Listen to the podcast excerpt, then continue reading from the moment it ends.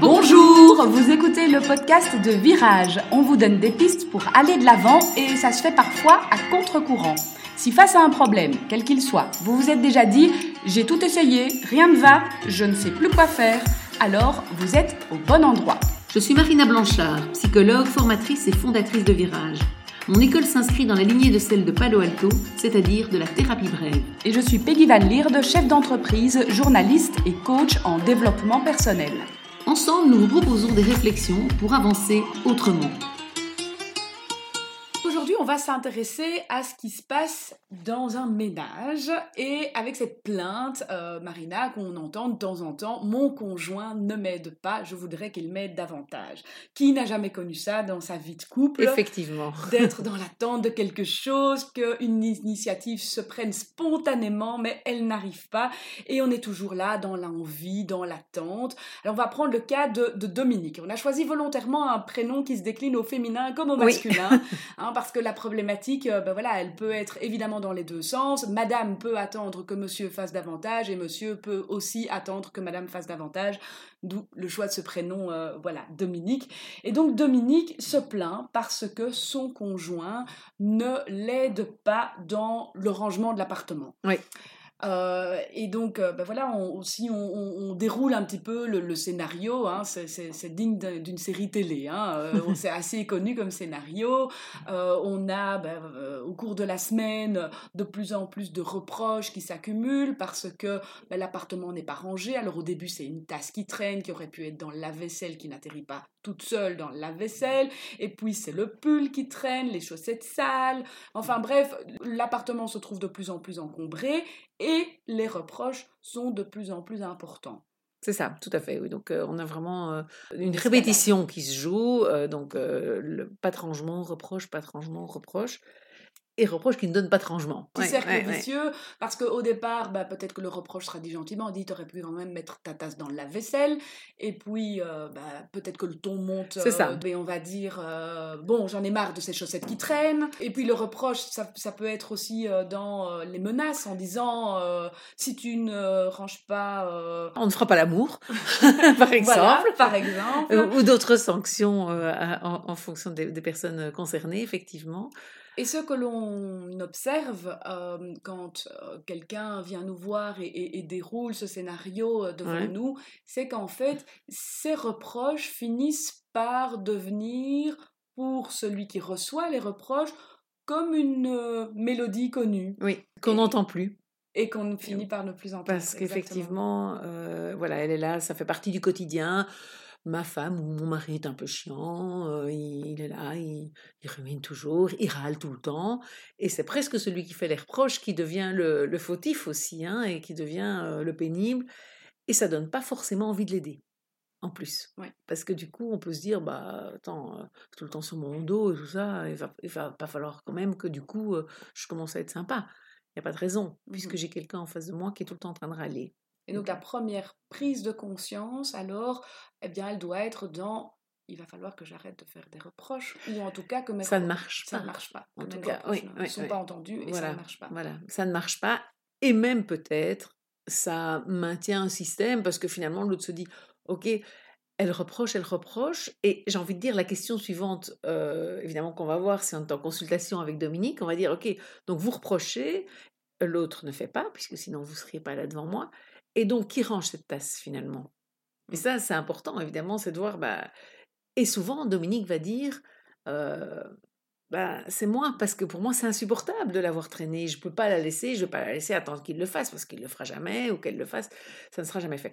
Et donc, effectivement, ce qui se passe, c'est qu'on se rend compte que du coup, le, reproche ne suffit pas, et non seulement ne suffit pas, mais quand même, puisque ça se fait quand même, pourquoi l'autre changerait-il de comportement en fait hein? Et c'est un peu la question suivante aussi. Enfin, je dirais, c'est de dire à Dominique, mais quel serait l'avantage de votre conjoint arrangé mmh Oui, puisque de toute façon, même s'il y a un reproche et que c'est peut-être pas agréable, la tasse est rangée, les chaussettes finissent dans le bac à linge et le linge est toujours propre le lendemain. Exactement, exactement, c'est ça. Et donc, d'abord, souvent, on va avoir une réponse de l'ordre de, ben, il y aura moins de reproches.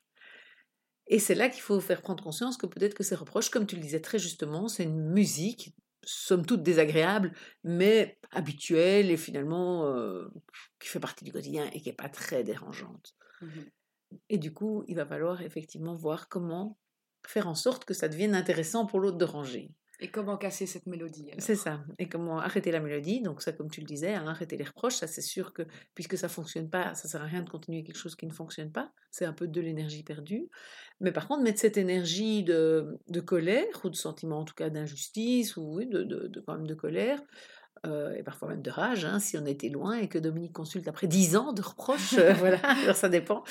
Euh, mais donc voilà, c'est de se dire bah, comment est-ce que je peux faire autre chose qui va faire que pour mon conjoint, ça devient intéressant de ranger? Donc ça veut dire qu'on va en fait utiliser cette énergie qui était mise dans faire des reproches, dans autre chose. Oui. Et là, ben, ça doit être évidemment hyper personnalisé. Il faut voir avec la personne ce qu'elle est prête à faire, mais comment est-ce qu'on va la mobiliser? Comment est-ce qu'on euh, on crée ce, ce, changement de mélodie? Alors ben justement, d'abord en lui montrant l'inefficacité des reproches, et ensuite en réfléchissant avec elle à comment on va faire pour que elle mette une conséquence au désordre mmh qui fasse que le conjoint soit assez dérangé que pour qu'il range quelque part. Donc ça, paraît quand même compliqué. Mais c'est possible. Hein. Donc, bah, on parlait des chaussettes. Bah, si on lave plus les chaussettes, un jour, il n'y a plus de chaussettes. Ce qui est compliqué, c'est que pour Dominique aussi, le fait d'avoir en permanence vu sur ses chaussettes qui sales et qui traînent, euh, ben, se dire du jour au lendemain, je vais arrêter de ranger pour que l'autre le fasse, c'est pas forcément évident parce que ça fait, partie aussi de soi. oui, oui, oui, c'est ça. Oui, oui, tout à fait. Oui, oui, c'est insupportable. Euh, pour... Souvent, c'est le cas. Et souvent, il y a un seuil de tolérance qui est tellement différent entre les deux conjoints que bah, d'ailleurs ça je pense que toutes les personnes qui nous écoutent et qui sont en couple peuvent le savoir. Pour plein de choses on a des seuils de tolérance très différents pour le, nettoyage pour et, et c'est vrai que ce seuil de tolérance fait que c'est le premier qui est touché par euh, le enfin qui ne tolère plus qui intervient en général et qui fait. Mmh et c'est pour ça que j'allais dire il y a deux manières de faire. Donc il y a effectivement le fait de se dire ben, je vais mettre des conséquences et je vais chercher des conséquences qui moi sont acceptables pour moi mais qui vont quand même être dérangeantes pour l'autre. Et donc là il va falloir construire avec, j'ai envie de dire, euh, sur, c'est sur mesure, hein, en mmh fonction du conjoint qu'on a et en fonction de ce que nous, on va pouvoir supporter. Et sinon, il y a une autre alternative, évidemment, qui est d'un moment donné accepter et se dire, ben, peut-être que tant pis, c'est moi qui range, mais lui gère tout ce qui est administratif mmh. et c'est, et c'est une manière de faire. Et je pense que ça, c'est important aussi, c'est parfois de se dire, ben voilà, pour moi, c'est tellement important que ce soit rangé, je peux pas me, je vais pas, je vais pas euh, attendre euh, et laisser cette tasse sur au-dessus du lave-vaisselle qui va jamais rentrer dedans toute seule et qui euh, va sans doute moisir, etc. Moi, ça, ça, me saoule trop. Finalement, je me dis tant pis, je le fais, mais en prenant, enfin en faisant le choix en fait quelque part, en, en, conscience de le faire et de se dire ben voilà parce que je sais que systématiquement quand même tout ce qui est papier bah lui il gère et je dois peut m'en occuper, ou bien, ou bien parce que je me dis, bah, je sais pas moi, il travaille beaucoup plus et donc pour moi ça devient acceptable. Mais il faut que ce soit acceptable. Hein. Donc c'est trouver pour chaque personne, évidemment, est-ce que c'est plus acceptable pour moi de mettre des conséquences et de faire en sorte de continuer ce combat pour essayer d'amener l'autre à changer, qui est donc un combat qui demande souvent plus d'énergie, mais qui vaut le coup. Je ne suis pas du tout en train de dire que ça vaut pas le coup, je pense que ça vaut vraiment la peine. Ou bien est-ce que je me dis, bah, non, je vais, je, vais décider d'accepter, je le prends comme il est, je l'aime comme il est, parce que théoriquement, dans un couple, on, aime l'autre, et donc je lui fais ce cadeau, en fait. Hein, mmh parce que peut-être parfois, il faut, il faut le rappeler aussi, ben voilà, on est euh, dans un couple et on est une équipe, et donc c'est vrai que euh, bah, voilà, il y a des choses qu'on peut faire aussi pour l'autre euh, gratuitement euh, en se disant bah voilà ça lui facilite la vie. Moi en fait ça me convient. Finalement j'aime mieux que ce soit rangé. J'aime bien que la table soit nettoyée le matin quand je pars au boulot. J'ai mmh pas envie de me battre pour que ce soit lui qui le fasse alors qu'il va une fois sur deux pas le faire. Donc je vais rentrer du boulot, ce sera pas fait, ça va me plomber et ça va en plus me mettre en colère contre lui. Est-ce que je me dirais pas c'est moi qui fais ça tous les jours? Oui, parce que dans cette situation de, de, Dominique, il y a effectivement deux aspects qui font souffrir Dominique. Il y a le fait que les chaussettes ou la tasse ne sont pas rangées, mais il y a aussi le fait de faire des reproches incessants. Et personne n'aime faire ben reproches. et être Au final, on se sent mal aussi avec euh, tous ces reproches qui sortent. Euh, et puis on devient, on, on, prend l'image, comme on le disait tout à l'heure, de, de, de le vilain dans l'histoire. Oui, oui c'est ça, j'ai envie de dire l'emmerdeuse, mais ou l'emmerdeur. Enfin voilà, parce qu'on est. Et c'est pour ça que c'est intéressant, effectivement, de se poser la question aux deux niveaux comment faire en sorte qu'il y ait plus ses reproches mmh Comment faire en sorte que ma table soit, soit propre ou que le, enfin, les choses soient dans le lave-vaisselle, etc. Et voilà, est-ce que ça vaut la peine de me battre pour que ce soit l'autre qui le fasse ou pas? Mmh Et moi, je ne suis pas du tout contre le fait de vraiment, je ne suis pas en train de dire il faut tout accepter, il faut, il faut s'écraser tout faire soi-même. Mais je veux dire, parfois, bah, il vaut mieux faire soi-même, c'est plus facile, c'est beaucoup moins d'énergie. Et puis parfois, bah, ça vaut la peine. Hein. Je pense que vraiment, combien de fois, enfin moi, j'ai pas accompagné dans des couples des personnes pour vraiment mettre en inconfort et se dire, voilà, bah, les chaussettes, ok, moi je veux bien éventuellement les mettre dans le linge parce que comme ça, elles traînent plus mais je les lave pas tout de suite, je les laisse au fond du truc. Je dis, ah, mais je sais pas, j'ai pas remarqué, enfin, tu les as mis au linge en fait, et que l'autre prenne conscience que ça ne tombe plus comme ça, ou bien il faut trouver le juste milieu, ou bien je les, tape en dessous du lit par exemple, comme ça moi je ne les vois plus, elles sont en dessous du lit. Et puis quand il me dit, mais j'ai plus de chaussettes, ah, mais écoute, je sais pas, tu je pensais, je t'avais dit de les mettre au linge, etc. J'ai pas fait gaffe, moi j'ai fait chaussettes, celles des enfants, je compte pas les chaussettes, je suis désolée. Oui, mais elles sont tout en dessous du lit. Enfin, au moment où ils s'en rendent. Ah, bah oui, c'est vrai qu'une fois ou l'autre, j'ai glissé en dessous du lit parce que, tu sais, ça me dérange de les voir. Et en même temps, je veux plus être celle qui te fait tout le temps des reproches, être tout le temps là sur ton dos, tout ça. Donc, je me suis dit, je les mets en dessous du lit, tu les remettras une fois, tout en une fois. Et donc voilà, on peut mettre des conséquences qui vraiment sont à un moment dérangeantes et qui vont faire que... Oui, et effectivement, induire ce, changement d'attitude bah, va inévitablement induire un changement chez l'autre. Alors on ne sait pas quel changement, ça. mais il y a quelque chose qui risque de changer en ah, tout cas, dans un sens ou dans un autre. Et ça me rappelle cette histoire aussi de finalement une maman qui m'expliquait, là c'était par rapport à son enfant, qui m'expliquait que elle avait arrêté de, faire des reproches, mais elle avait, pris sur elle de, tout ranger. Au final, quelques semaines après, elle s'est quand même rendue compte que la tasse arrivait dans le lave-vaisselle. Et donc parfois aussi, le fait de changer son attitude et, de, quand même faire à la place de l'autre va inviter à l'autre à, à, le faire aussi parce que finalement, bon, c'est vrai que peut-être que je suis un peu trop bien servie ici, il va falloir que j'aide un petit peu. Donc je dis pas que ça arrive comme ça à chaque fois, mais euh, c'est une manière d'illustrer que le, changement d'attitude peut provoquer quelque chose et on ne sait pas toujours ce que ça va amener. Ce qu'on sait en tout cas, c'est qu'en faisant moins de reproches, la relation va s'améliorer.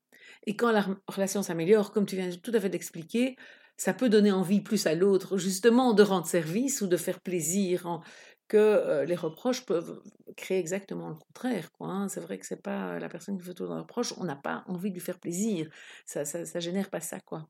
Si on résume la plainte de Dominique, qui est il ou elle en a marre de voir son appartement sans dessus-dessous, les choses pas rangées, mais en a marre aussi de tout le temps faire des reproches pour que les choses changent et les choses ne changent pas. La première piste, c'est j'arrête les reproches, parce que si ça fonctionne pas, maintenant s'ils fonctionnent, il faut continuer les reproches. Hein.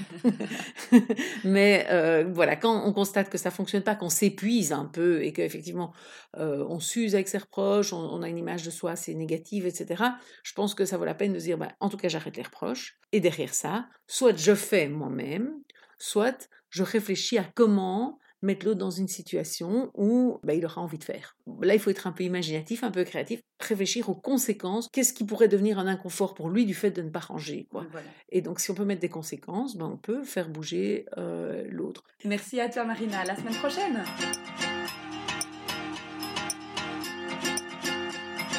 Un nouvel épisode vous attend tous les mercredis matins dès 6h30. N'hésitez pas à vous abonner ou à écouter les épisodes précédents.